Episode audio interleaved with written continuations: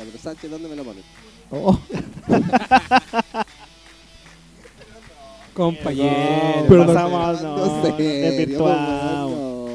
Ese tiene que estar de los, cha- en los chancarros. Al momento de, de- de usted usar ese tipo de palabras, debería, sí, debería considerarlo mejor antes de, de decir lo que va, lo que va, lo que va a proponer. Sánchez, ¿dónde lo ponen?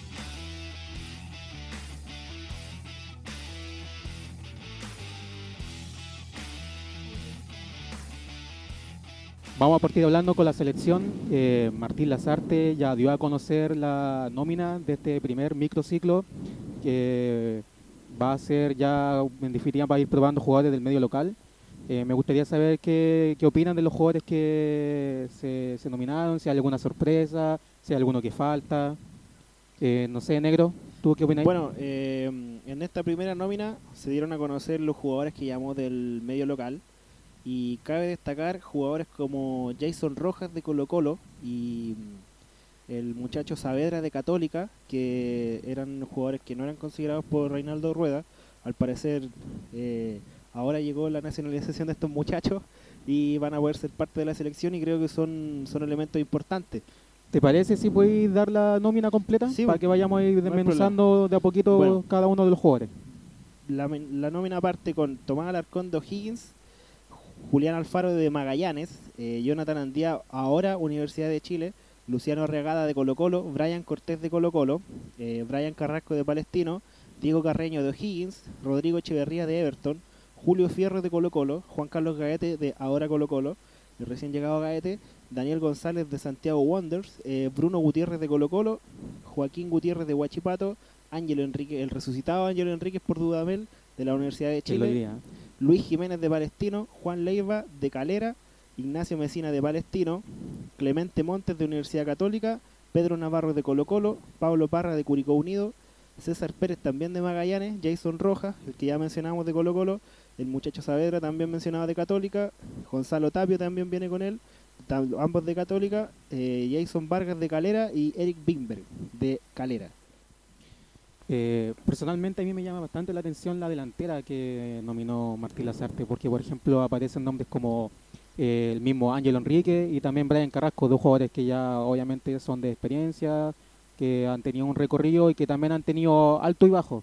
En el caso de Ángelo, que cuando llegó Dudamel a la banca de la U tuvo como una resurrección, digámoslo de esa forma, y comenzó a marcar goles. Pero no sé si ustedes creen que eso le, le, le basta o le haya valido la nominación. Yo creo que no. Pero es que si estamos hablando de jugadores del medio local, yo creo que más no tenemos en esa posición. Es que yo creo que Parragués quizás puede haber sido en vez de Ángelo. No sé si Y no es porque yo sea del Colo, pero yo creo que más que nada por lo que hizo. Yo no sé si Parragués sea un jugador en el que, que podamos, o sea, quizás sí porque tiene deporte, tiene físico, tiene aguante, quizás sí es un buen nombre considerando que los partidos que vienen eh, para la selección son Paraguay y Ecuador, que son rivales duros, con eh, jugadores que tienen mucho físico, muy rápido y que tienen muy buen juego aéreo, sobre todo Paraguay. Entonces quizás Parragués sí era un que jugador que se podía llamar a la Esta selección. es la nómina del Sí, medio local, o sea, falta que se integren los de, Los de afuera. los de afuera y obviamente ahí el delantero no va a ser Ángelo Enrique. Además hay que mencionar que los goleadores del campeonato pasado fueron dos extranjeros, o sea, San Pedri y la Rebey. Así que después de eso, ¿qué otro goleador así chileno que haya aparecido? Claro. La verdad es que no había mucho. No, y también hay que tener en consideración que este es un microciclo también, porque quizás muchos de ahí no van a estar en la nómina final. Ahí me llama la Yo creo que la- Cortés, para mí el único seguro que va a estar en la, en la nómina final. Mm, Yo consideraría también a Saavedra a Saavedra, sí. y quizás también a Juan Carlos Gaeta. A Tomás Alarcón también puede meterse por ahí. Sí, también. Me llama la atención la patrulla juvenil de Colo Colo que está en esta nómina. Arregada, yo creo, a mí me sorprendió igual. Bueno, eso igual es positivo, o sea, que Sí. de, de a poco empiecen a aparecer jugadores jóvenes en estos microciclos, que de hecho son los momentos los que tienen que aprovechar estos jugadores. Eh, así que esperemos que salgan de aquí alguno que otro nombre. En la nómina la del- de los goleadores de la temporada 2020 del Campeonato Nacional, el único delantero chileno que asoma con mayor cantidad de goles es Andrés Vilche, jugador de Calera. Eh, anotó 12 tantos durante la temporada 2020 y el, el delantero que podría haber sido llamado por, por su actuar en el campeonato. Quizás no fue tan regular, quizás no... Con Rueda fue nominado, bueno. yo recuerdo. Claro, sí. con Rueda fue nominado, pero él el que destaca, porque ya más abajo vienen jugadores como Humberto Suazo, Carlos Palacios, Misael Dávila. Quizás son, son muy buenos delanteros, pero quizás no son nombres que, que seducen al, al señor No, Lazarte. O sea, obviamente no- son jugadores que no, no No. seducen a Lazarte, pero Suazo ya es un jugador muy muy adulto, con, con, mucha, con muchos años, tiene mucha experiencia, es verdad, pero, pero quizás no tiene el físico para enfrentar una, una fecha eliminatoria de, de O esta, Conmebol. o, esta fecha, que igual es complicado. Bueno, yo creo que todos coincidimos en que Suazo quizá es un jugador que ya mm, no da, no sé si no da para la selección, pero yo creo que sí se necesitan ya quizá buscar otras Sí. opciones porque siempre estar buscando a Suazo cuando necesitamos No, no. necesitamos delantero creo que no, es que no ya es la idea. Suazo, de hecho, ya, ya no, no es como clave para la selección de hace muchos años ya. Y bueno, a mí también me llama la atención, bueno, no sé si llamarme la atención, pero qué bueno que también se ha nominado a Luis Jiménez, un jugador que también se había Sí. pedido bastante, me acuerdo, en la, en la era de, de Rueda, pero nunca fue nominado ni considerado y ahora aparece. De hecho, eh, es una posible opción como 10.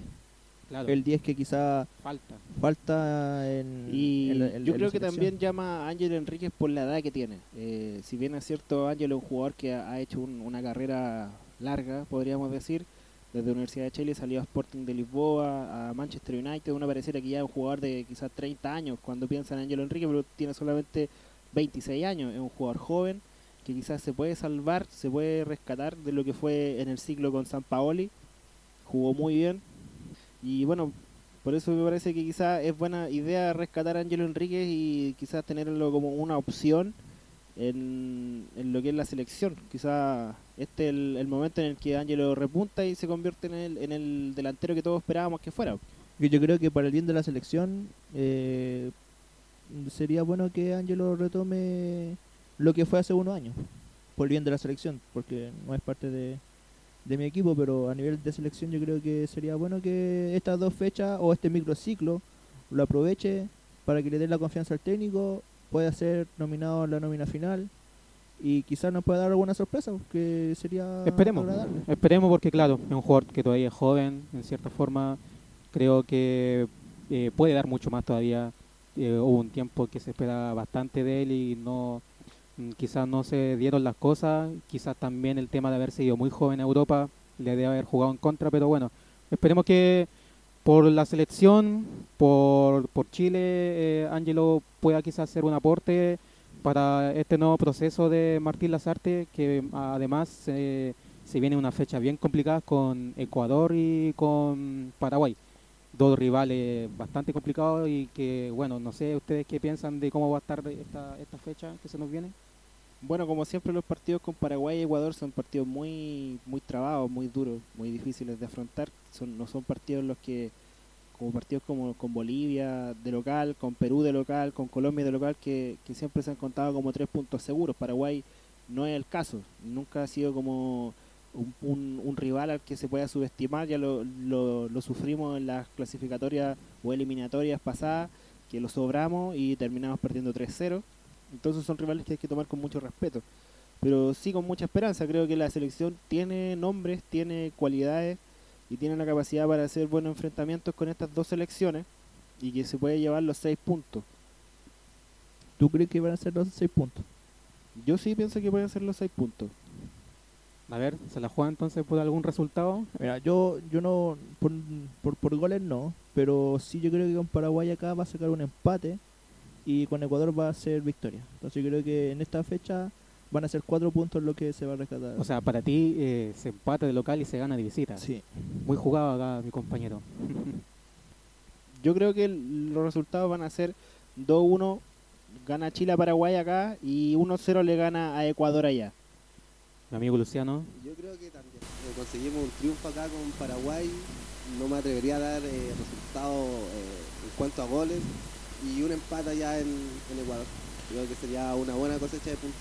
Yo me la juego por la misma, o sea, yo creo que con Paraguay va a ser un partido bien duro, bien complicado. Los paraguayos nos van a complicar, pero ganándole 1-0, yo pienso yo que va a ser así, bien ajustado el resultado. eh, se saca el partido adelante y contra Ecuador de visita un empate. O sea, yo firmo el empate claramente. Les propongo algo. ya que este es el primer capítulo y, y esperemos que siga. Y como se viene fecha clasificatoria, hagamos una tabla entre los entre nosotros cuatro los, los integrantes. Que quizás algunos ya lo han visto en otros videos de otros... No, co- no copie ideas ajenas, No, no, pero es que, es que igual yo encuentro que es una temática buena desde el primer porque, minuto. porque así ya no sé. empezamos con los plagios. No, pero una tabla, que el que acierte en puntos, no en goles, va sumando y ahí después, a fin de año o ya cuando la clasificatoria ya terminen, nos comparamos con la... para ver quién fue el que más acertó con, con, lo- con los resultados. ¿Qué les Hablando de tablas. Me parece ya. Me ¿Los parece buena idea. en base a puntos A puntos. base a goles? No, base a puntos. A solo puntos. Entonces, pero, perdón, Sí. recapitulando. Nicolás dijo 6 puntos. Correcto. Yo dije 4 puntos. Luciano dijo... Cuatro puntos. Cuatro y yo también cuatro. Ya, entonces ahí estaríamos esperando... Ojalá que sean seis puntos. La secretaria... Ojalá. Por el bien de la selección. Sí, la secretaria sea- está anotando ahora, en este momento. Bueno, hablando de tablas, ¿qué les parece si revisamos la tabla actual de la eliminatoria Qatar 2022? Tengo miedo. Hoy día tenemos a Brasil puntero que ha ganado todos sus partidos, tiene 100% de rendimiento con 12 puntos, lo sigue Argentina con 10 puntos. De tercero está el segundo rival de Chile en esta fecha doble con 9 puntos y cuarto el primer rival con 6 puntos. Quinto, como siempre Uruguay clasificando al repechaje con 6 puntos y asoma Chile sexto con 4 puntos. Más abajo lo sigue Colombia con los mismos 4 puntos, octavo Venezuela con 3, noveno Perú con 1 y Bolivia no, décimo con un punto al igual que Perú. O sea, si lo vemos peor desde, desde diferencia cierto de punto de vista, estos dos partidos son Son clave. claves. son Claves, claves claves. en cuanto a las aspiraciones que Y- tenga Chile clasificar a Qatar. Sí, Si sobre todo para acercarnos a, de Ecuador. de la fecha número 5 tiene a Bolivia y a Perú en el primer partido el día Partido 25 de marzo a las 6 de la tarde que puede que sea intrascendente Puede creo que revivir el- alguno de ellos. el partido más intrascendente de la fecha.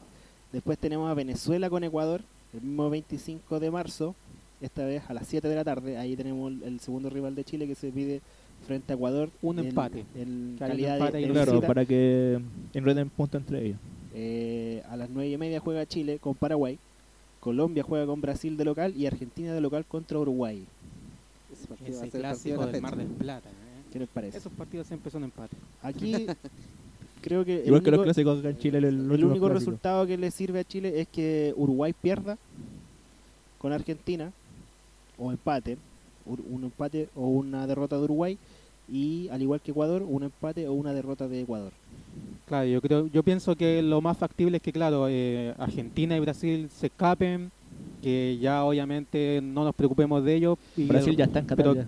pero que el claro, pero que el resto, el resto se, se mantenga ahí, al alcance, el resto del equipo. Claro. Creo que lo- los lugares a, a los que tiene que apuntar Chile son del tercer al quinto lugar. Ahí es donde, donde puede entrar la pelea, con, con selecciones como Paraguay, eh, Uruguay, Colombia, Ecuador. Ecuador. creo que son las selecciones a, A ganar. a ganar eh, en esta eliminatoria y Venezuela, Bolivia y Perú creo que al igual que la mayoría de las eliminatorias son la cenicienta y están como para hacer lo que mejor puedan nomás.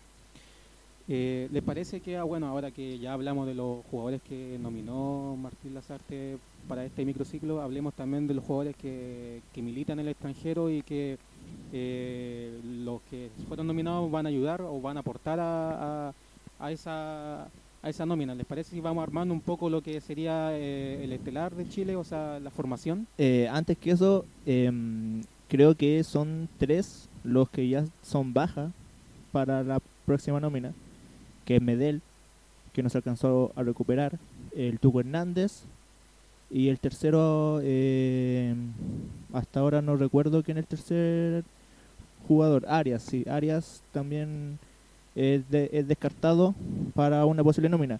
El otro también es Marcelo Díaz, que Marcelo Díaz no ha tenido partido con la selección, pero quizás por el cambio de técnico, quizás sí pudo, pudo o puede ser una opción para Martín Lazarte, pero el Marcelo Chelo Díaz Díaz está con. COVID. Por COVID. Sí, está... Bueno, y antes de eso también tuvo mucho tiempo lesionado por la rodilla que había sido operado, entonces fútbol tampoco había Claro, tenido. claro, pero este tema es por, el, es por el COVID. Y el otro es posible que quizás no pueda jugar es Vidal, Ah, Arturo sí. Vidal. Ahí un tema ahí. un tanto complicado, sí. ¿eh? ¿Les parece si hablamos de eso? también. Bueno, po. yo creo que podríamos mencionar por qué Arturo Vidal amenaza, porque puede jugar, está en condiciones Sí, po, físicas para hacerlo, no está contagiado de COVID, pero la información que manejamos es que Arturo Vidal no llegaría a jugar esta fecha doble con Chile en tono de protesta, Por decisión propia. por decisión propia, correcto, ya que para la segunda división el ascenso a primera vez solamente se destinó medio cupo para, para los equipos que pelean el ascenso. Partido de promoción. Lo solamente. que eh, está claro es que sí es una injusticia el tema de dar solo medio cubo de ascenso para la segunda división, teniendo en cuenta que eh, si antes solo ascendía uno y los equipos tenían que matarse en esa división para tener un cupo, ahora tener medio cupo, más encima que eh, los sueldos que tienen los planteles de, de- de la, de la B son mucho mayores a los que tienen en la segunda división y aparte Y que no en la segunda plata. división hay una restricción de, de- de edad. Recordemos que Claro. solamente pueden jugar los hasta 25 años, si Sí. tengo entendido. Entonces no pueden haber jugadores mayores. Y tampoco reciben plata. Lo que, de lo que es Aparte de Exactamente. eso, los clubes de, de segunda división en su CDF, mayoría son perdón, clubes que están financiados por un solo empresario o no como los clubes grandes o clubes de primera división que tienen más ingresos como para armar su, su, su planilla. Son equipos que, que luchan mucho durante el campeonato y yo creo que es una vergüenza y es una injusticia que al final del campeonato solamente se le entregue medio cupo. Bueno, y, y recordemos que esto también afecta a Arturo Vidal porque claramente todos sabemos que, bueno, Rodrigo Román Subió. a la segunda división. Entonces por eso es que también Vidal se molestó. Es que yo creo que va por ahí. Pero entonces ustedes lo ven como un conflicto de intereses. Mire, yo Yo creo que sí. de lo, de lo, de, de lo Totalmente que de es acuerdo, un conflicto de lo que es segunda división, yo creo que todos estamos de acuerdo que es injusto. Yo creo que tienen que haberle dado por lo menos un pase y medio. Uno directo y uno promoción, por lo menos. Hace rato yo creo que Sí, pero eh, lo que es Vidal, Vidal está reclamando solamente porque él es dueño de Rolando Román. Si él no, no, te- no estuviera a cargo de un equipo o no hubiese ascendido a la segunda división del fútbol chileno, no estaría con esa parada, como se dice. Hoy día no sería tema. No, nada. Pero entonces, ¿qué les parece la decisión que está tomando Arturo Vidal de no jugar por, por Mire, todo esto? a mí, modo personal, yo encuentro que no está mal. Está mal porque para mí es un, es un, es un tema de plata solamente. Y porque Pero- él es dueño de un equipo. Y, y mezclar eso con la selección, no sé si sería como lo más, lo más correcto. Yo creo, para mí, que no. Que que está mal lo, que- lo está haciendo. hincha obviamente va a ser eh, algo que no, no nos va a parecer porque Vidal es un jugador importante dentro de- del armado de la selección entonces si él no está yo creo que igual le pone presión no sé qué tanta presión igual a la NFP si Teteo le interesará o si será una tampoco tengo claro si esta decisión del medio cupo está zanjada porque según lo que yo tenía entendido faltaba aún confirmarlo y conversarlo en reunión entonces sí será una También sería in- interesante ver qué opinan los presidentes de los otros clubes de la segunda división. Si sienten que lo que está haciendo Vidal es muestra de apoyo también, de solidaridad a los otros equipos, o solamente creen que es que él está viendo por sí solo, por sus intereses personales, todo esto. Porque yo creo, yo pienso que los, los presidentes igual podrían, eh, no sé si aprovechar este momento, pero porque saben que. Vidal puede generar más presión de la que pueden generar los Pero los otros los- presidentes de los clubes de segunda división no tienen el marco que tiene Arturo Vidal. Yo Exactamente, creo que yo ellos creo no son tan escuchados como podría ser Arturo Vidal. Lo vimos cuando terminó el campeonato por el tema de la pandemia, donde los equipos de segunda división perdieron todas chances de, de ascender. Entonces yo creo que no, no, es- no son muy escuchados o, o está muy votado el fútbol de segunda división, entonces no creo que sea un tema importante dentro de la NFP. Quizás por ahí podríamos buscarle lo positivo de que Vidal esté haciendo eso, porque él, Es que él- él claro. sí va a generar el ruido que no generan los demás. Claro, eh, por un lado sí es, sí es positivo porque es que mm, la verdad no, no, no sé tan bien qué tan positivo porque a la larga está vinculando a un tema de, de- de selección que no tiene ni voz ni parte acá. Quizás podría haberse manifestado, haber hecho alguna pronunciación pública, pero no que- quizás con esa es que amenaza lo hizo, de... Lo hizo. y Pero, lo hizo, pero al, al mismo tiempo lanzó esta amenaza de no jugar por la por no, la creo fecha. que la no? declaración que dio fue días anteriores en donde trató de, de ladrones, de, de ignorantes y de, de sinvergüenza a lo de la NFP. Entonces, no sé, eh, creo como, como que prácticamente le importaba solamente el dinero. Pero si uno lo ve por el punto mío, por ejemplo, claro, quizá es lo que yo dije. Él al ser dueño de un equipo y él también no está re- reclamando solamente por el tema del cupo, sino que también está, está reclamando porque a los equipos de segunda división no les llega dinero. Exactamente. Entonces, no sé, es como es como para pensar, igual esto salió, que este salió hoy. un tema que va a dar para largo un rato. Salió hoy esto Este igual. reclamo igual tiene algo que ver porque recordemos que Vidal fue al, pidió antes que se contratara un técnico que trajera un técnico eh, chileno. Sí. Él pidió expresamente, yo creo que también, también viene de ahí algo, algún enojo, eh, no sé. Se estará tomando muchas atribuciones, Vidal. Quizá. A mí me parece que Pero a mí me gusta como jugador es muy poco sea- serio de su parte. Me parece poco profesional porque debería separar las cosas. Una cosa es la selección y otra cosa es su función como presidente de un club de segunda división. Lo ideal sería que buscara otra forma de protestar por este medio cupo que le está asignando la NFP para el ascenso. Pero por otro lado forma? tiene que hacer No, no sé qué otra forma puede haber de Tiene que que si no son escuchados los tomar en serio lo, que son las fechas clasificatorias tomando en cuenta en la posición que está Chile hoy día eh, de cara al Mundial de Qatar 2022. Eh, bueno, a la rápida se me ocurren solamente opciones que afectan solamente al mismo club, que serían descartarse de la segunda división y no jugar, pero obviamente que eso solamente afecta a Rodelindo Román. O buscar una asociación con los otros presidentes de los clubes de segunda división.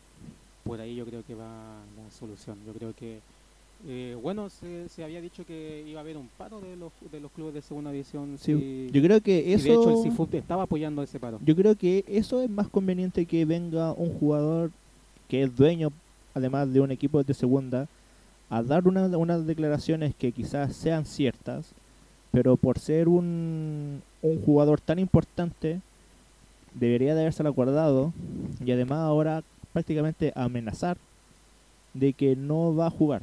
Entonces, eh, yo creo que es más conveniente el paro completo de la segunda división al inicio de, de campeonato que no se juegue, que no juegue nadie, porque aquí no solamente está perjudicado Ro- Ro- Ro- Rodelindo Román, está No, perjudicado toda la división. Entonces, no sé, yo creo que Y a mí el- me igual salió hoy día, quizás mañana o la próxima hora, cuando esto ya nosotros terminemos acá, quizás eh, la presi- lo- los presidentes de los otros clubes se hayan pronunciado o quizás la NFP ya se haya pro- pronunciado sobre esto. Sí.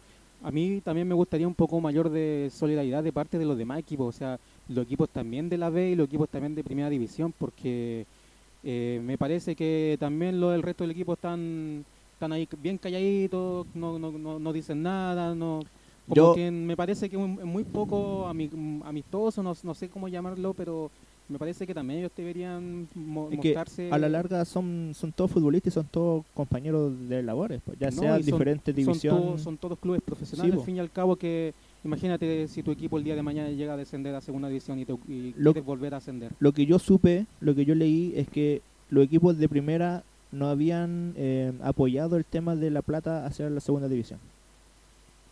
Entonces, quizá en el tema del, del cupo sea similar. No puedo yo asegurarlo porque no he leído nada, pero con respecto a lo que es dinero, fueron muy pocos los clubes de primera div- división que votaron a favor de que sí se le otorgara dinero a, a los clubes, pero la gran mayoría dijeron que no. Bueno, el presidente del CIFUP, eh, Gamadiel García, eh, eh, no descarta hacer un paro de segunda división por estas mismas razones. Eh, lo económico, eh, el no tomar en consideración casi nunca esta segunda división, no tratar de profesionalizarla. Además ya la que- gota que rebalsó el vaso es este medio cupo que se le está otorgando a esta división completa. Recordemos que Gamadiel hasta hace poco tiempo jugaba en la segunda división, jugaba por Colchagua antes de ser nombrado presidente del CIFUT. Entonces yo creo que también él- a él le toca un poco quizá personalmente eh, eh, tener como consideración con los, con los mismos mm, compañeros de profesión que en algún minuto jugaron con él en segunda división. Bueno, son varios años los que viene trabajando Gamadiel García en este en este asunto. Esperemos que se pueda eh, llegar a una buena resolución para los equipos de segunda división y que Arturo Vidal reconsidere su su postura y pueda jugar en esta fecha doble de eliminatoria. Para Y- mí, eh, yo creo que va más por ahí, que, que se dé una, que se llegue a algo, pero por los clubes, no, no, por- no por Arturo. Y que la, y que la ¿Tiene NFP... algo en esta decisión de Vidal? ¿Podrá hacer algo, tratar de convencerlo, de que cambie de opinión? ¿O creen que no lo hará? que Martín Lazarte con Arturo Vidal no, no, no se deben conocer mucho como para quizás tener esa conversación de, de conversarlo. Yo pienso que... Pero es el técnico de la selección. Claro, pero Quizás debería. podría, claro, Sí. hacerlo. Debería hacerlo quizás como intentarlo. Bueno, las cosas siempre se pueden conversar. Eh, Pero a mí me parece que aquí que la NFP también debe, debe ya de una vez por todas dejar de hacer las cosas tan mal.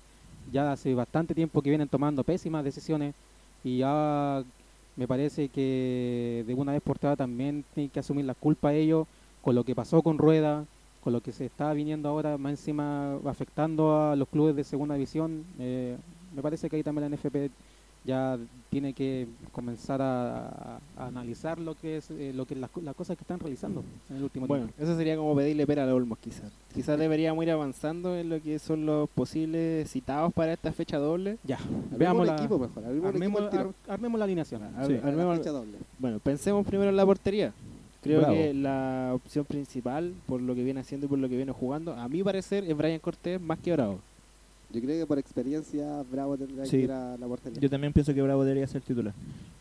Para mí, creo que comparto igual tu opinión de que Brian Cortés eh, está jugando, ¿no es cierto?, es titular, pero me parece que en estos dos partidos necesitamos la experiencia de Bravo.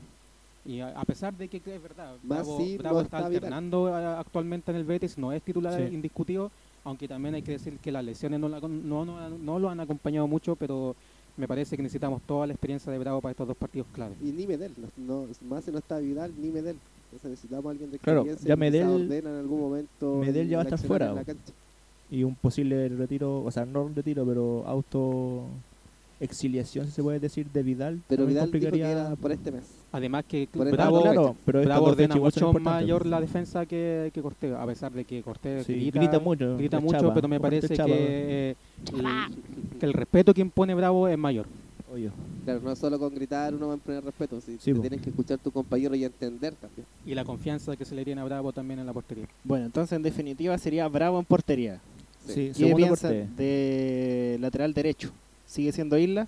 Isla. Isla. Isla, y de hecho Isla está jugando bastante bien en Sí. Flamengo, acaba de ser campeón del Brasileirao. Y seleccionado como el mejor lateral derecho del campeonato. Así que me parece que el, el- Entonces- el presente actual de Isla es muy bueno. Definitivamente Isla. Sí. Mucho mejor que el de Rojas, quizás. Definitiva. Ah, definitivamente yo creo que sí. sí. ¿Y con, con cuántas defensas paran? ¿Un defensa? ¿Dos defensas? Cuatro. Línea de cuatro. Me Línea de cuatro en el o sea, fondo. Línea de cuatro en tiende a jugar con línea de cuatro.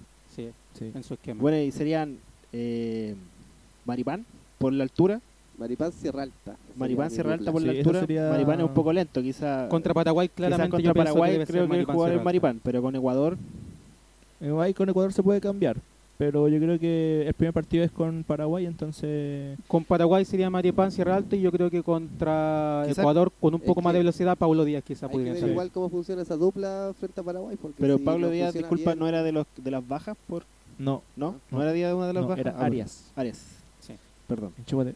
Quizá quizá Jason Rojas podría ser una opción Eh, no, contra Ecuador. Es un jugador rápido, no joven, lo sé. aguanta, corre muy que- bien la banda. yo creo Quizá que podría muy- apoyar un poco en esa función a Isla en el, cu- en el cierre y en el ataque.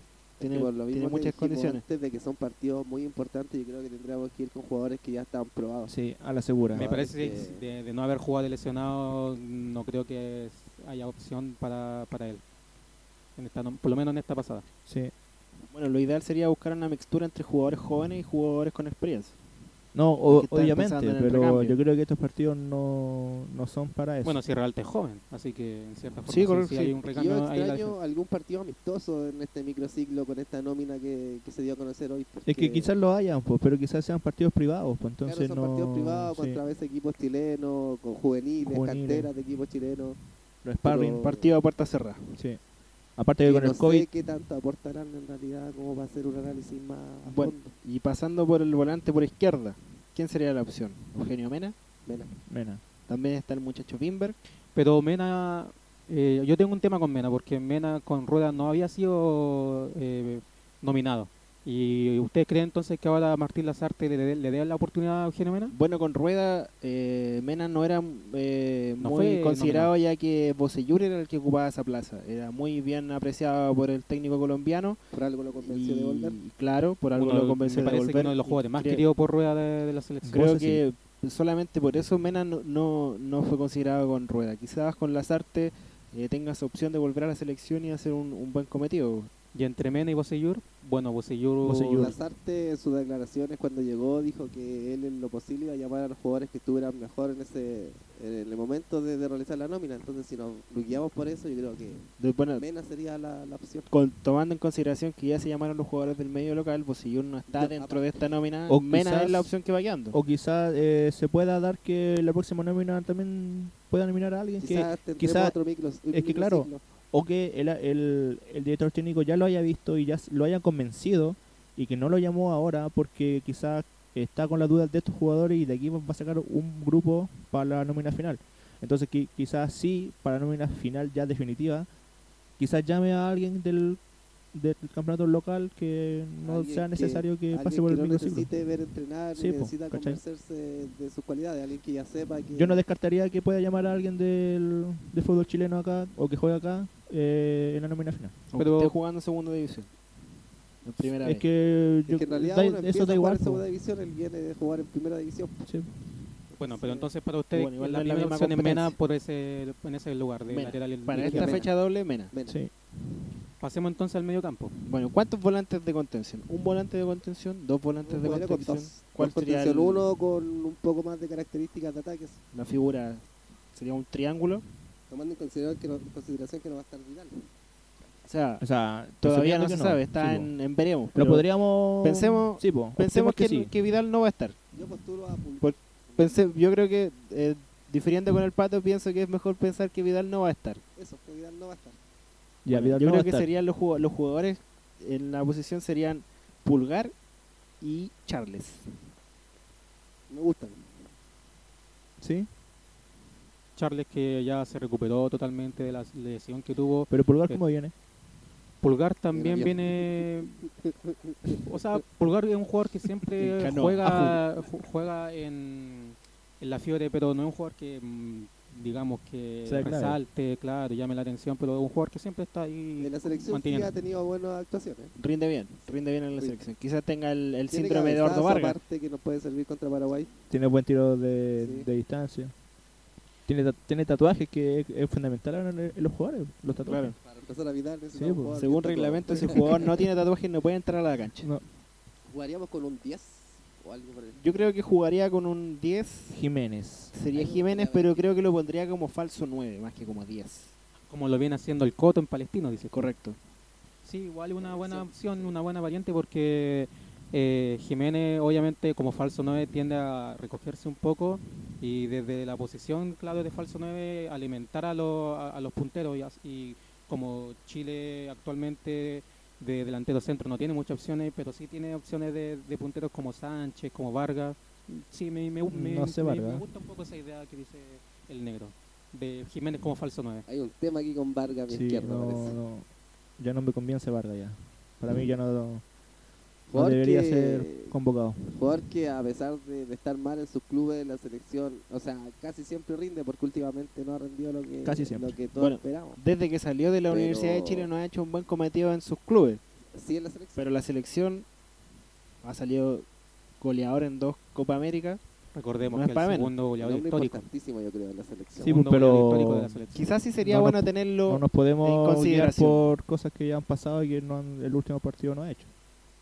Bueno, sí, la verdad es que en los últimos partidos con la selección no, no demostró lo, lo que nos tenía acostumbrados. Pero que si nos vamos por ese Aunque- eh, por ese lado, había, habrían varios De igual condición este podríamos once. decir lo mismo de Alexis, Sí. podríamos decir lo mismo de Arturo, podríamos decir lo mismo No, de Gary. Arturo, Arturo podríamos decir lo el mismo último de- partido hizo goles Isla. y Arturo ha sido la figura de los Yo creo que los partidos. últimos partidos de Chile no fueron buenos, por algo quedamos fuera del mundial. De todos modos, los últimos partidos de Chile no fueron buenos porque la forma de juego que tenía Chile en ese entonces no era la que le acomoda a los jugadores que están que son seleccionados naturalmente. Quizás también eso es una consideración. Rueda no, no jugaba al ataque como estábamos acostumbrados a ver con Borgi, con Sampaoli, con Bielsa. Entonces quizás la forma de juego es la que no le acomoda y por eso Vargas, jugadores como Vargas, no, no estaban mostrando el 100% de sus capacidades y quizás hoy día con las artes sí podrían mostrar lo que, lo que nos tenían acostumbrados. Entonces, Sánchez y quién más. ¿Qué otra opción hay si no, Sánchez por si no- derecha. puede ser Orellana? Gaete. Carlos Gaete. Ya, pero Sánchez, ¿dónde me lo ponen? Oh, Compañero. Pero no- pasamos, no, No desvirtuamos. Ese tiene que estar de los, cha- en los chancarros. Al momento de, de- de usted usar. Ese tipo de palabras, debería, de- a debería considerarlo mejor antes de, de decir lo que va, lo que va, Ya. lo que va a A proponer. Sánchez, ¿dónde lo ponen? Yo creo que como Por derecha. por, Por, por derecha. izquierda, creo Sí, que por izquierda derecha y me parece- yo- a mí me parece mejor que por, ¿Por izquierda. izquierda para diagonales? Sí, me parece que las diagonales del éxito todavía puede hacer buenas diagonales, puede tener una o dos en un partido que pueden dañar bien a los equipos rivales. Y yo, yo pondría por la izquierda a Orellana o si no incluso al Chapa. El Chapa también ha jugado en esa posición y, y Rueda incluso también lo utilizó, en el, eh, recuerdo en el partido contra Uruguay, si no me equivoco, eh, jugó por- en, ese, en ese lugar. Chapa no está en la nómina de No. ¿cierto? No, no está en la nómina de los jugadores Pero puede- que un jugador que ya se sabe que rinde, por eso no está. Sí, Puch, es lo- Puch el también otro que jugador decía, que, sí. que tampoco está nominado y un jugador que también siempre recuerdo que con Rueda se pedía mucho y nunca fue nominado. Sí.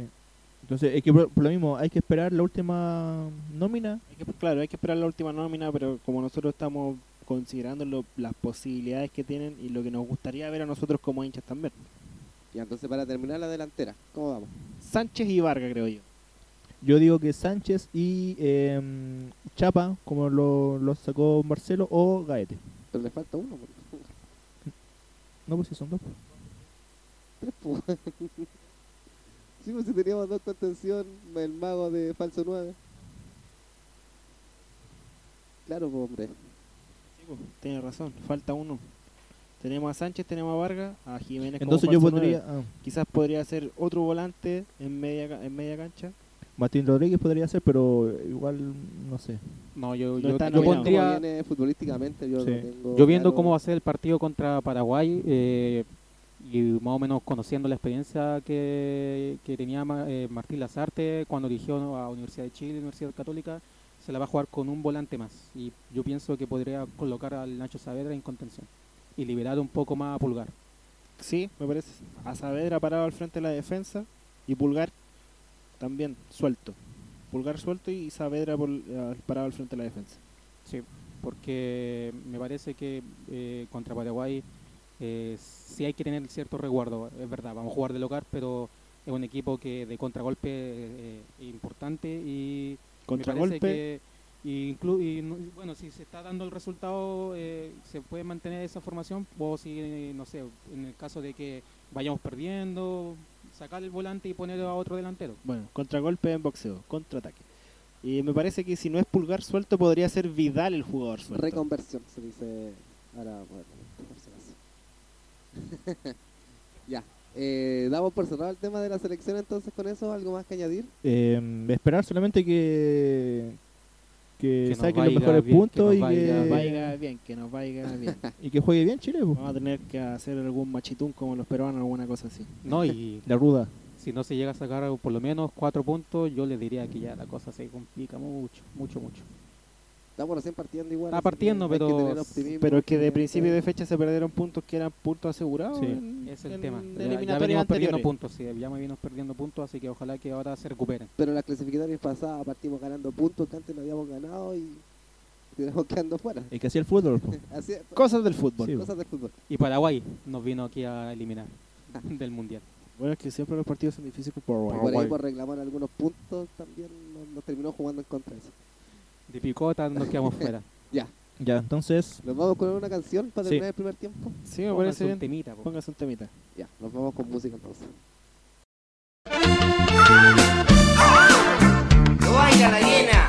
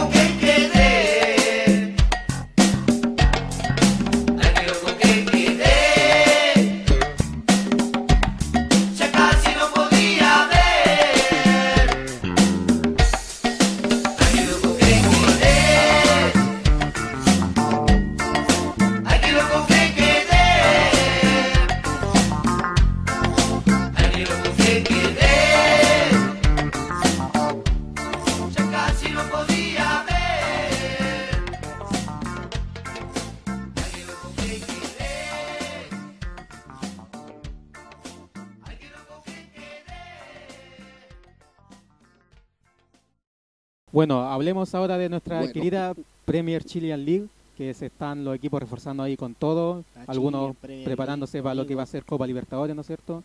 Como la U, la Unión, la Calera. Eh, pero, ¿por, por dónde creen que partamos? Partamos Partando hablando un poco de la actualidad de Colo Colo y terminamos con la U y la Libertadores que se le vienen. Ya, pues, a ver, ¿cómo, cómo Ya. está el presente ahora de- del cacique? eh? El Colo Colo, hasta ahora, eh, tienen confirmado a cuatro jugadores. A Juan Carlos Gaete, Felipe Fritz, Martín Rodríguez y Mico Albornoz. Mico Albornoz aún no es confirmado de manera absoluta por el, por el club, o sea, en presentación, rueda de prensa, pero sí ya se puede decir que es jugador de Colo Colo. Viajó a Chile a hacerse los exámenes, así que eso Sí. algo tendrá Bueno. que decir. Según la última reunión de directorio, eh, fue aprobado el, el fichaje de Mico Albornoz. Eh, entendamos que Colo Colo, para hacer sus contrataciones, primero se proponen los nombres, se buscan las, las, las posibles contrataciones y se someten a votación. De ahí tiene que ir al cual registro hay- civil, 15 hay- días hábiles y Ya patente. respuesta. No es- Ya no es la- patente. Y no si el jugador está funado, da lo mismo. Y no es la forma más óptima de hacerlo, no es la forma más rápida, pero es la forma en la que trabaja el directorio. Tenemos eh, el ejemplo claramente de Ampuero, que se lo quitaron por Sí.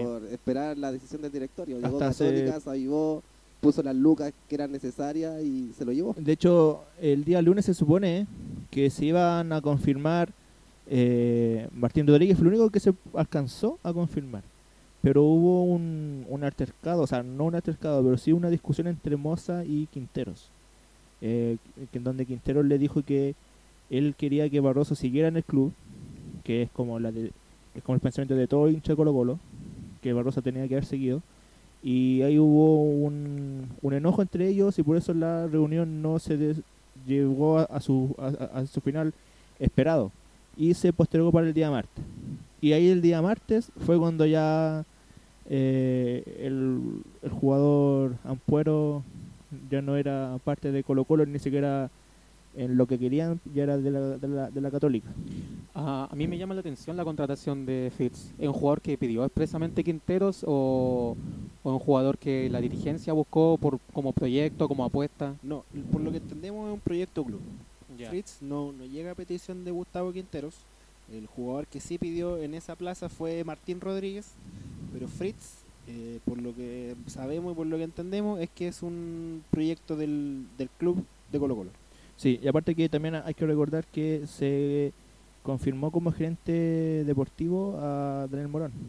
Creo que fue hoy, Hoy, Nico. Sí. creo que fue, sí. Y también se supo que en esta reunión del día martes, del día de ayer, Quintero sí ahí pidió jugadores, que fueron tres. Rodrigo Ureña, que chileno que juega en América de Cali, que yo creo que aquí mis compañeros deben de, de conocer porque jugó, Sí, en jugó, la U, jugó en la U, aunque no tuvo un pasar muy jugó en la. U, jugó en No Cobresal. tuvo mucha continuidad tampoco. sí, Claro. bastante. El otro pedido por, por, por Quinteros es Agustín Farías, el mediocampista de Palestino. Ah, y Ureña también puede jugar de lateral. Ojo. Sí. Y Leonardo Gil, que es eh, argentino-chileno, que está jugando actualmente en Vasco de Gama, medio campo. Esas fueron las peticiones de Quintero al día de ayer. ¿Y con eso se cierra el plantel? ¿Con esas peticiones? Eh, quizás no se cierren con ellos porque aún se están veremos lo de Jens Bass de Curicó y un posible tapado que se hablaba de la- un delantero uruguayo de 22 años proveniente de Deportivo Maldonado eh, que se llama Facundo Batista, es un delantero centro, que es lo que Colo Colo está buscando. Pero para eso tendría que liberar cupo extranjero. Eh, ¿Qué pasa con Blandi? A mí Blandis- me- Blandis, perdón, Blandi dijo y pidió otra oportunidad en Colo Colo. Otra oportunidad. Sí. Quiere, quiere seguir jugando. Yo creo que Blandi un poco fue presa de- del mal momento del equipo de, de Colo Colo. Yo creo que Blandi, debido a sus características en otro equipo como la Católica, yo creo que pudo haber hecho mucho más y es un jugador que se merece una oportunidad. Aparte que a esta altura no creo que tengan la opción de traer un delantero con más nombre que él. A pesar de que Colo Colo no ha brillado como tendría que brillar, yo creo que sería una buena opción darle una oportunidad, aunque sea una temporada.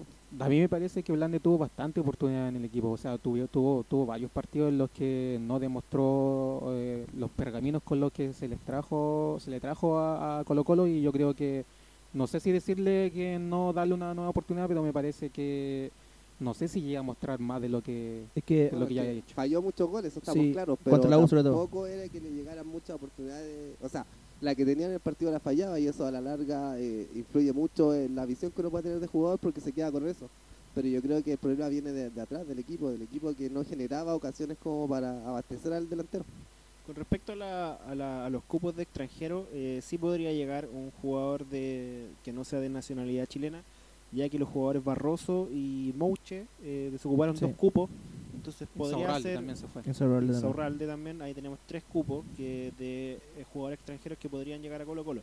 El problema con la llegada de estos jugadores tapados, el, este muchacho Batista, es que llegaría a ocupar una plaza que está ya, quizás no con, con las mejores características, pero hay mucho hay mucho ju- nombre en esa Contando posición. Blandi. Está Blandi, está Parragué, está Morales y no olvidar que Cecilio Waterman expresó en entrevistas con TNT Sport que quería llegar a Colo Colo. Sí, Tenía la Y además tenemos que recordar también a este el muchacho al, al- al que nominaron a la selección de mm, Luciano Arregada, que también es delantero centro, que nos salvó en un partido con un gol a último minuto. Y eh, entonces, eh, Blandi, ustedes dicen que se va a quedar en Colo Colo. Mira, y, yo... ¿Y qué pasó con ese trueque del que tanto se hablaba con Boca? Sí, por- eh, Boca, Guanchope. Boca ofreció a Guanchope en recambio por Blandi. Por un asunto de que Guanchope está, tenía muchas lesiones, entonces Boca estaba buscando las salidas del jugador. obviamente si lo vemos por ese motivo, mm, no sería lo mejor que llegue un jugador que es como conocido por sus lesiones. No nos convendría.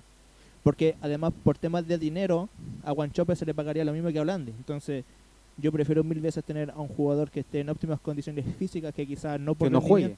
Un jugador que esté en óptimas No, condiciones, no. pero que no juega. No, pero es que para mí... La mayor parte del campeonato no jugó por decisión técnica. O sea, Es que- muchos partidos no los jugó por decisión técnica. Entonces eso ya es otro tema. Es que para mí yo prefiero que Blandi juegue.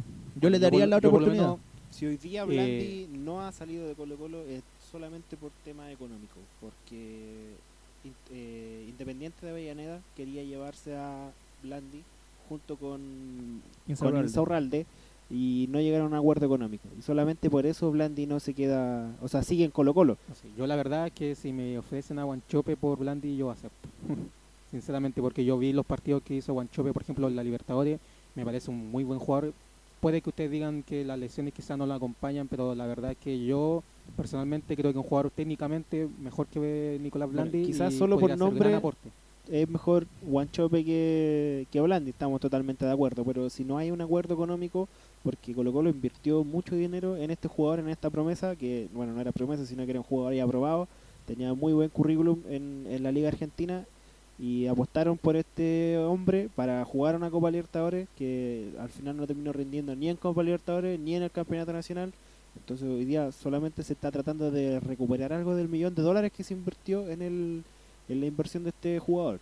Bueno, pero si Blandi no quiere irse, la última palabra, ¿quién la tiene? ¿Él o, el directorio de Colo, de Colo Colo? Es que si no hay ofertas por él, es difícil que alguien tenga la última palabra. La última palabra la tiene el directorio de Colo Colo, pero creo que si no hay una buena oferta por el jugador, eh, no, va, no va a abandonar Macul. Yo cuando, cuando tú dijiste el tema de la oportunidad, de la segunda oportunidad, para mí, si esto ya se ve que Blandi no se va a ir por ningún lado, yo prefiero mil veces pagarle a un jugador para que juegue para, o para que no juegue. Claro, estamos pagando, eh, una inversión súper grande, se está pagando un sueldo súper al- alto para tenerlo en la banca, entonces como que le falta la oportunidad y un poco justificar eh, el gasto y, por último que juegue, porque, no sé, yo creo que salió por decisión técnica, aunque yo cuestiono mucho las decisiones de, de Quintero, porque teníamos a Parragués que no es un gran jugador, no es un goleador, pero que salvó muchos partidos de Colo Colo y lo último 15 tampoco estaba, tampoco estaba considerado, o sea, yo creo que aquí... Que, mire, yo le pongo, o sea, yo le, le doy la siguiente situación. Blandi, ¿no es cierto?, no fue considerado mucho por Quintero.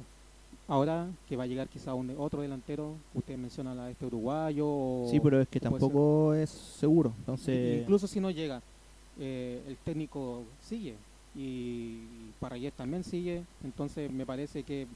No es creo que lo que cambia tenga- el campeonato. No creo que Ojo cambie que- la situación de. Ojo que la, la visión de los director, de los direc- del director igual tiene mucho que ver, o sea, yo no creo que ellos eh, después de esta inversión estén muy contentos con que el jugador no se le cite o se le tenga en la banca y no juegue. Yo creo que ellos igual podrían poner algo de presión a Quinteros como para que lo haga jugar. Es que a lo que voy yo, yo también es que, claro, quizás va a seguir el mismo director técnico y van a seguir los mismos jugadores que le ganaron prácticamente el puesto a Blandi, pero es que lo que cambia es el campeonato.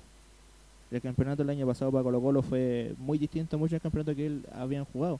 Aquí ya estamos partiendo de- desde cero, entonces yo creo que sí puede ser una oportunidad que quizás puede aprovechar el jugador y a- además que el equipo también se está cambiando. Quizás ¿Me sí, es verdad que hoy día Blandi va a enfrentar una nueva situación, pero me parece que el directorio no tiene mucho que elegir o mucho que decir a, a lo futbolístico, eh, porque ya Quintero ha dejado muestras de que lo que piensa lo dice y dejan claro que eh, los jugadores que él pide, ah, si al momento de que de que lo haga no el directorio es otra cosa, pero por lo menos Quintero sí muestra una personalidad para poder plantar un equipo en cancha que es a su gusto y no a lo que le pide eh, el directorio de, de Colo Colo.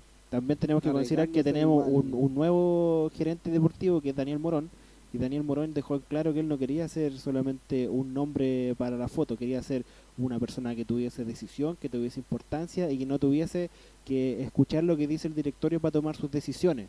Entonces quizá hoy día Pero- sí Colo Colo está cambiando ciertos aspectos y pueda porque- hacerlo diferente en lo Sí, Claro, futbolístico. Con un gran proyecto, yo Morón- con un gran pergamino y, y al final terminó diluyéndose, yo creo yo, por por Pero la cantidad de personas Harold el Nichols es de los, de los dirigentes que podrían salir en abril con la próxima reunión de directorio. Porque eso es otro punto a destacar, que eh, en la última reunión de directorio, en la que no se decidía la, la continuación del directorio, se pidió la salida de Aníbal Moza y solamente porque no era reunión de directorio no salió del- de, la, de la presidencia.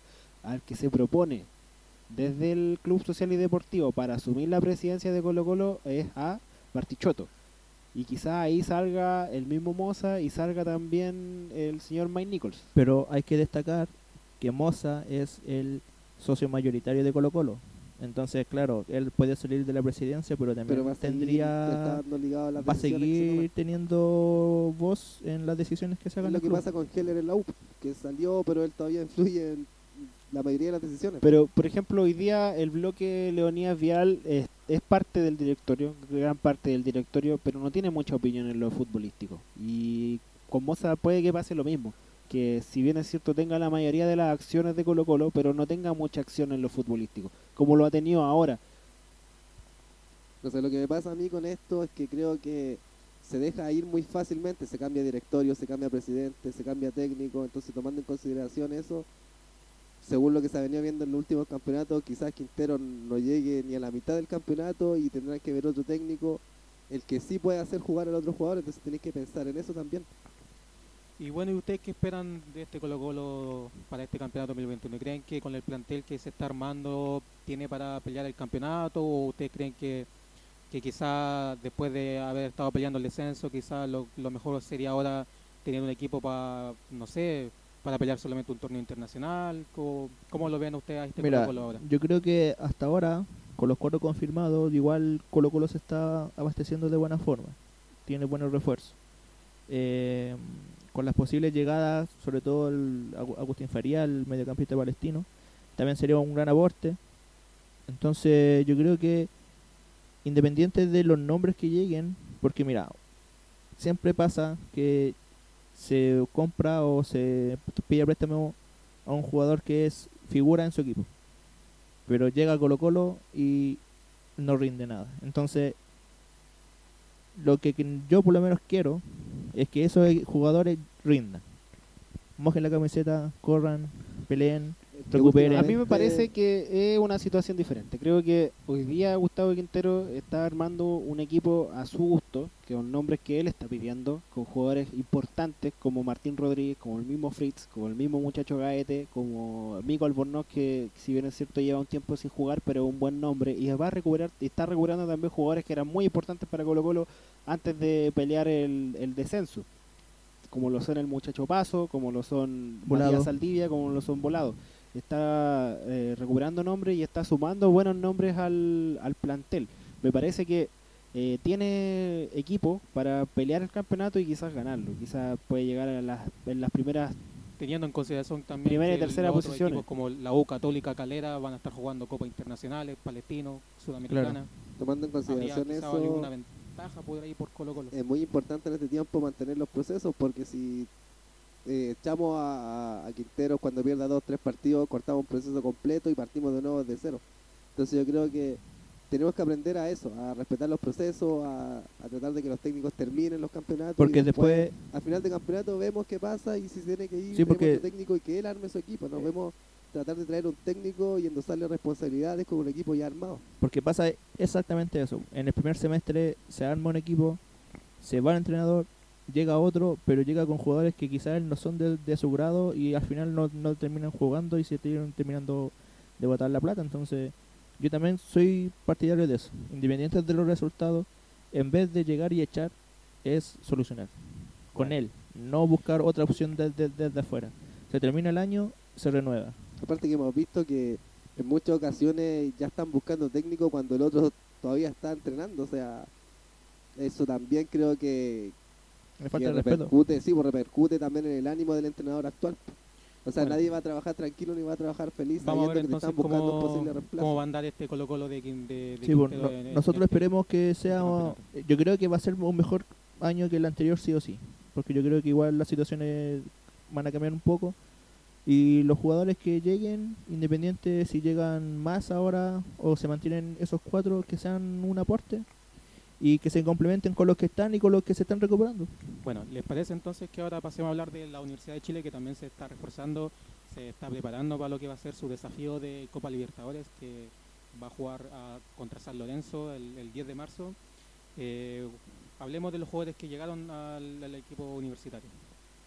Ah, tenemos a Cañete, proveniente de Cobresal, Nahuel Luján, proveniente de Belgrano, Ramón Arias, proveniente de San Lorenzo, Mario Sandoval, de Unión Española, Jonathan Andía y Tomás Rodríguez de La Calera. Lo que me pasa aquí es que yo creo que la U no se está reforzando tan mal. Yo creo que está trayendo jugadores en líneas que, que le faltaban. Obviamente con la salida de Boseyur Rodríguez necesitamos lateral izquierdo y derecho.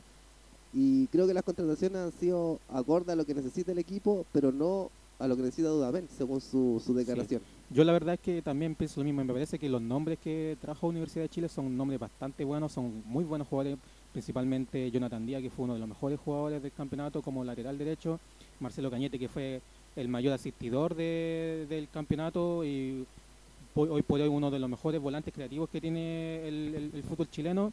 Y aparte de eso también Sandoval de Unión Española que hizo muy buen campeonato, tiene muy, también tiene muy buen tiro libre. Eh, son muy buenos nombres, pero claramente aquí hay un tema que eh, hace poco se, se supo, por, por, obviamente por las declaraciones de Dudamel, que eh, m- principalmente con dos de estos jugadores él no los pidió. Y eso también generó una, una cierta polémica, un cierto conflicto al interior de- del club.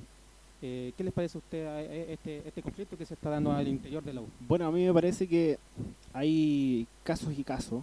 Eh, por ejemplo, eh, sin ir más lejos, como estábamos hablando recién, hay jugadores que llegaron a Colo Colo que Quintero no pidió, pero no hizo esas declaraciones eh, de que son jugadores que yo no quise y que no quizás no cuente con ellos, como es en el caso de Fritz. En este caso, Dudamel sí declara abiertamente que son jugadores con los que él no quizás no cuente para este nuevo campeonato y dejó bastante en claro en el caso Montillo que a él no le gusta jugar con un 10. Entonces, eh, ¿por qué razón llega Marcelo Cañete a, a Universidad de Chile? ¿Es un proyecto del club? ¿Es del gusto de la gerencia deportiva? ¿Es del gusto del presidente de la Universidad de Chile? ¿O llega solamente por un me, capricho? parece, me parece que Cañete llega más que nada como un anhelo de Vargas y Golver, ya que ellos dos lo tenían visto desde, desde hace mucho tiempo, desde cuando se supo que Montillo no iba a continuar en el club, que ellos ya habían hablado como posible reemplazante al segundo mejor volante del campeonato, que era o incluso el mejor me- mejor volante del campeonato, que era que era Marcelo Cañete. Eh, y en eso también eh, hay está el, problema principalmente con Dudamel porque como tú dices a él no le gusta jugar con un volante creativo ya que él prefiere tener jugadores jóvenes que principalmente se dediquen a, la marca, a correr, más que a la, a la elaboración del juego, que es el estilo que tiene Dudamel como, como entrenador. Entonces, ¿cómo pretende jugar la Universidad de Chile? ¿Pretende forzar a Dudamel a jugar como, como le gustaría a la gerencia deportiva? ¿O Es que van a pe- creo que- esperar que Dudamel haga un trabajo tranquilo con, lo a que tener él que jugar con ellos maneja? sí o sí porque más no tiene. O sea, no tiene jugadores de se puede- ofensivas al cual él pueda decir, estos jugadores sí me van a generar fútbol porque se vio claramente en el campeonato pasado que el equipo era otro cuando entraba Montillo, o sea, le mejoraba mucho su planteamiento. Montillo salvó varios partidos él solo, prácticamente entrando de- en el segundo tiempo y claramente con una relación quebrada entre los en- entre los entre ambos, o sea, se veía claramente que Montillo no tenía una buena relación con Dudamel justamente por, por lo mismo, porque no- una cosa es que no te guste jugar con un volante creativo, pero otra cosa también es que lo pase a llevar. Y es que lo declares públicamente. recordemos que Montillo muchas veces tuvo que entrenar con los juveniles. Y eso para mí también es una cosa que hasta no con el equipo corresponde C de la Universidad de Chile. en el equipo. Es un actuar muy raro de la gerencia deportiva. Prácticamente están obligando a Dudamel a jugar de una forma que no conoce, que no entiende quizá y que claramente no le gusta. Entonces, por el alelo de, de Golver y Vargas, eh, le fuerzan a un jugador que no creo cuánto costó el pase de ¿Y Cañete. a usted les parece bien lo que hizo Dudamel de haber hecho público esta situación?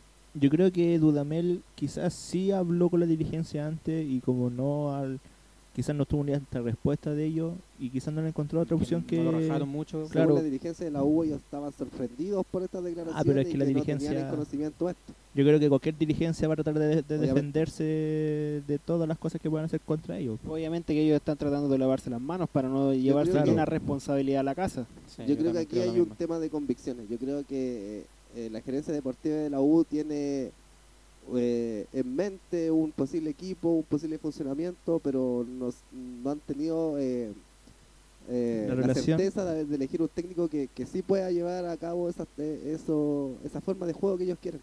Yo creo que traen jugadores para un sistema de juego, pero técnicos que, que no se acomoda al sistema de juego que ellos quieren. El mismo caso ahora de, de Cañete. Trajeron a Montillo, le trajeron a Cañete, ju- a un técnico que ha dicho que no le gusta jugar con un 10.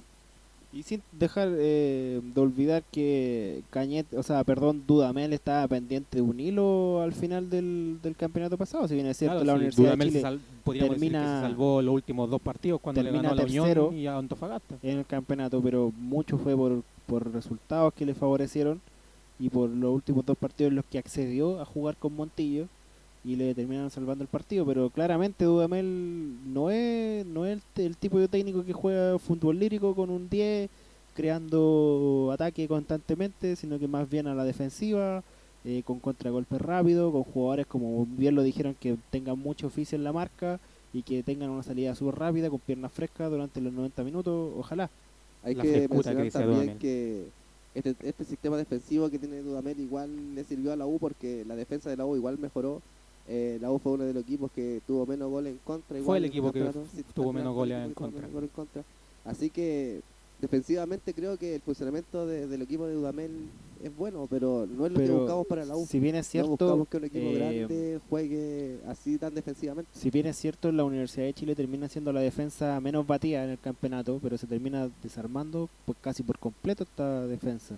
Se va Mar- Matías Rodríguez, se va Jan Bosellur, puede que se vaya del Pino Malo, del Pino Mago, perdón, y Osvaldo González también era una posible salida. Bueno, ahí O sea, al final- intervino para que Osvaldo Gonz- González no se fuera de Universidad de Chile porque como venía Ramón Arias de refuerzo y recordemos que cuando Ramón Arias se hace la- los chequeos médicos sal- le arrojaron que tenía ciertos problemas, en entonces era un jugador propensamente a lesionarse, eh, se tomó la decisión de, de- de mantener a Osvaldo González en caso de que este jugador se lesionara. Y en eso también intervino Dudamel, entonces eh, ahí también hay otro antecedente de, de- de esta disputa que hay entre lo que quiere la dirigencia y lo que el- también quiere el entrenador con su equipo. Yo creo que la, diri- la dirigencia sabe lo que quiere en este momento. Yo creo que Bueno, si, una tenían dirigencia problemas supiera con- hacer lo que quiere, tendría que hace rato haber sacado a Dudamel. Eso, si no le gustaba A Dudamel, mí me parece que como técnico, la dirigencia que se está, momento se está preparando para para lo que hablábamos recientemente. Un Sí. técnico que pierde 3, 4 partidos y se va. Es yo creo es que se están preparando por- es sí. Este es el estamos- como para cambiar de técnico e Eh, iniciar un proyecto Estamos nuevo. totalmente de acuerdo. ya tienen a un pero quizás un ya tienen, técnico claro, tienen visto un técnico y están ya. preparándose para que Dudamel fracase. Porque, Pues ¿qué pasa así- si la Universidad de Chile pierde con Saldo Lorenzo del Magro en la, en la pre-Libertadores? Bueno, es un eh, fracaso grande. Claramente, bueno, no sé si fue fracaso grande porque eh, sabemos que San Lorenzo es un equipo grande de Argentina y en el fondo se entiende que pueda por ahí perder un partido así, pero en el campeonato nacional, si por ejemplo pierde las primeras tres fechas, claramente puede justificar la salida de un técnico. Pero eh, uno de los grandes logros de la Universidad de Chile fue llegar a tercer lugar y clasificarse a la Copa Libertadores. Eso fue era, era uno de los anhelos de la Universidad Era de el Chile. objetivo- era el objetivo es que si principal, hablamos- quizás. Si hablamos de, obje- de objetivos para este campeonato se cumplieron, porque el objetivo era eh, salvarse del descenso y clasificar a una Copa Internacional. Ambos objetivos se cumplieron. Entonces, Claro, desde el punto de vista, No es que el objetivo sea pelear en ese torneo internacional, lo que en realidad todo el objetivo era Llegar, ¿no? solamente llegar a sacarse la Exactamente. foto. O sea, la, No, la pues, dirigencia porque- quería llegar a Copa No, no, no, Libertadores no, a sacarse porque la a- foto. ahora, ahora se inicia un nuevo proceso que ahora se va a estar en Copa Libertadores y ahora se supone que el objetivo sería hacer una buena actuación en Libertadores. ¿Usted han escuchado a algún dirigente de la U decir que quiere, que quiere pelear la. Copa Libertadores o que, por ejemplo, quiere, no sé, como mínimo clasificar a la fase de grupo? Católica. No, Católica me, me refiero a, un dirigente de la U. ¿Qué católica? Perdón. Bueno, no sé, yo no, no entiendo cuál es, cuál es el planteamiento que quiere hacer la Universidad de Chile, porque claramente están armando un equipo que no es para Dudamel. Y ojo, que por ejemplo, si en, en un caso de que a, a la Universidad de Chile le lle- llega eh, a darse buenos resultados contra San Lorenzo, después se le viene Santo en la siguiente fase. Así que Siempre está- nos toca complicado a siempre- nosotros. siempre el panorama para la U está bastante difícil si Siempre, pretende llegar por lo menos hasta la fase de grupo de la Copa Libertadores. Y recordemos que Santos fue el subcampeón de la Libertadores. Y ahora va a ser dirigido por Ariel Holland. Bueno, El técnico lo conoce muy bien, la Universidad de eh, Chile. usted mencionó, claro, recién que del Pino, del Pino Mago, eh, no se tiene muy eh, muy claro si va a continuar o no el la U, porque por lo que tengo entendido se le está buscando una salida, pero hasta el momento no se le ha podido encontrar club y eso ha impedido que la U pueda contratar otro lateral izquierdo. Es como el tema Blandi en Colo Colo. Jugadores que Algo algo similar. la como- dirigencia los quiere fuera, pero, como el, el cacho de, de- de la temporada. pero tampoco quiere entregarlo a, a lo- a menos de lo que lo compró o, o no perder tanto de su inversión. Sí. No sé en realidad cuánto habrá costado del Pino Mago. Eh, ¿Su pase pertenece a la U? Sí, sí. Entonces ahí estaba hablando de otras palabras. No creo que la dirigencia lo, lo deje salir a cualquier club por cualquier monto. Yo creo que tendría que llegar una oferta atractiva y, y no creo que llegue. No creo que, que llegue por un jugador que, que no jugó mucho el campeonato pasado, aunque es seleccionado. Eh, no se han escuchado de oferta tampoco por, por Del Pino. No, y bueno, también. Del Pino se puede decir que fue una de las grandes desilusiones porque en Palestino tuvo muy buenas actuaciones. Recuerdo que en Copa Libertadores tuvo bastante buena participación y en la U no ha, no ha logrado tener el rendimiento que se esperaba. Eh, bueno, entendiendo que la U va a jugar Copa Libertadores, podríamos hacer como una posible formación para lo que sería ese partido que se va a jugar el 10 de marzo a las 9 y media aquí en el Estadio Nacional La Ida. Entonces la posible formación que, que se avisora para el inicio de la Copa Libertadores para, U- para la U sería con De Polo en el arco. Indiscutido, ¿no es cierto? Por derecha podríamos tener eh, el estreno de, de Andía. La pareja de centrales sería Casanova con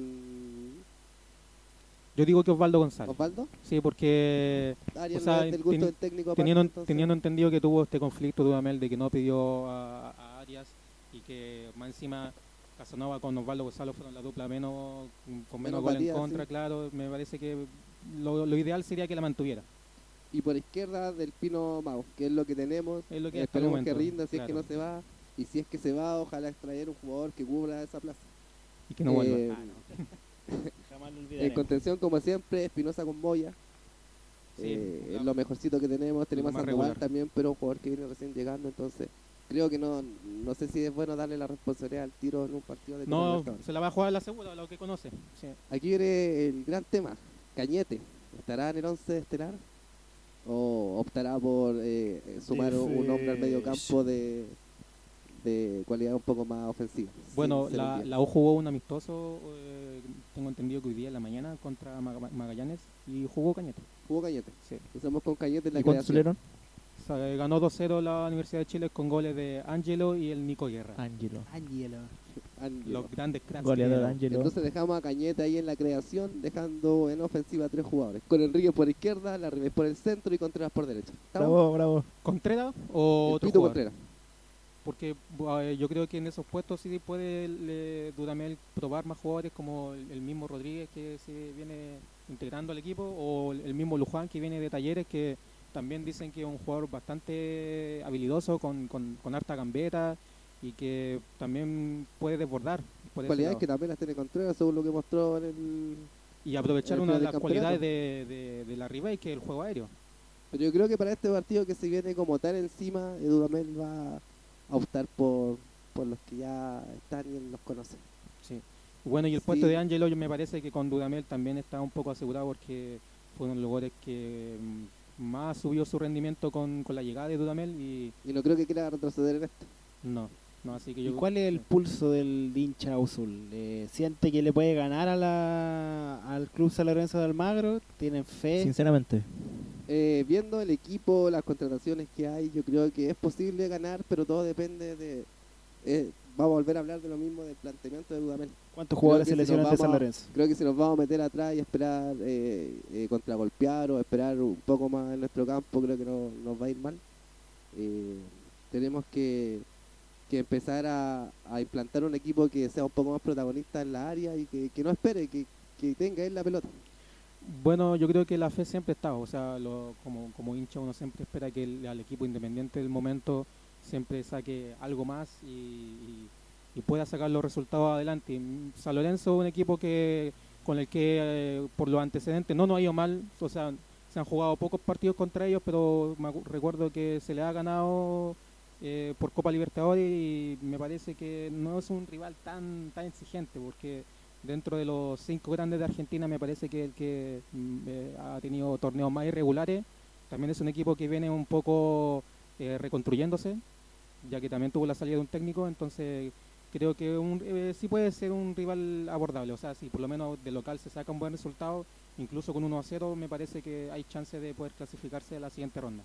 Así que bueno, ojalá que le vaya bien, por bien, el, por bien, por el bien del fútbol chileno también, que los equipos chilenos saquen buenos resultados. Cuando se trata de Copa Libertadores, todos esperamos que les vaya Sí, bien po. a todos. Ya siendo rivales en cancha, pero somos todos del mismo equipo. Bueno, y le parece que también hablemos del, del otro equipo que también van a jugar torneo internacional, no sé, Unión Española, que también se está reforzando con todo para lo que va a ser su estreno de Copa Libertadores. Eh, Farfán llegó a la Unión, llegó Chumacero, Chumas Tiger, ¿eh? Un jugador que hace rato venía sonando en el medio nacional y bueno, lle- llegó a la Unión Española. eh, se va a estrenar contra Independiente del Valle, Unión, ¿qué les parece? Pero es un equipo que siempre le ha costado a los equipos chilenos. No, si bien es no cierto, solo al el- equipo chileno, el me que- parece que uno de los equipos así revelación del último año en, en en, los el, torneos en el internacionales. papel quizás se ve un poco más fácil que San Lorenzo de Almagro, pero siempre le, le ha amargado la fiesta a equipos nacionales. Eh, Unión Española sí ha hecho buenas presentaciones en antaño de Copa Libertadores, es un equipo que viene jugando bien, pero Bajó mucho su rendimiento bajó mucho su igual nivel con la el cambio de, de Yo creo- técnico, Lazarte quizás eh, el fútbol antiguo no... ¿Lazarte? Lazarte, Perdón, eh, Pellicer. Fuentes, Ronald Fuentes. Con la No, pero la llegada de Pellicer que Ah. dijo en la llegada. Bueno, yo, llegaba yo Pellicer. comparto lo que dice el Perdón, negro. con la llegada de Pellicer eh, bajó mucho su nivel y esperemos que le vaya bien. Quizá el, el secreto no está en, en traer los mejores nombres, sino que hubiese sido ideal terminar el proceso con Ronald Fuente y que él hubiese sido el, el, Que no el lo estaba haciendo mal, que si- llegara No, si por un, un- un par de resultados malos, tuvo, tuvo un, tuvo un bajón y, y por eso la dirigencia tomó la decisión de, de- de sacarlo. Me parece que muy mala decisión la que tomó la Unión y me, tengo como algo similar con, con la U. Me parece que son dos equipos que tienen muy buenos jugadores, pero son los técnicos los que por ahí generan las dudas de, de- de si pueden hacer buenas actuaciones o no, ya que no han demostrado me- eh, mejoría en el, en el sistema y en, en la forma de, de- de- de sacar resultados, Quizás de con jugar. Caputo a la U le podría haber ido mucho mejor al final del campeonato. yo hubiese respetado el trabajo de Caputo. Creo que mal no lo venía haciendo, tenía a la U eh, en una buena posición. Lo venía jugando- salvando. Sí, jugando no bien, pero eh, salvando partidos y se le veía un trabajo. O sea, poco a poco se iba viendo el trabajo de Caputo.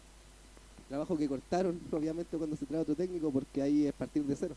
Creo que también eso repercute en los jugadores, porque eh, jugadores que se están adaptando a un cierto estilo de juego, que les vengan y les traigan otro, entrenador que, que es muy diferente, creo que, que, que afecta mucho al equipo.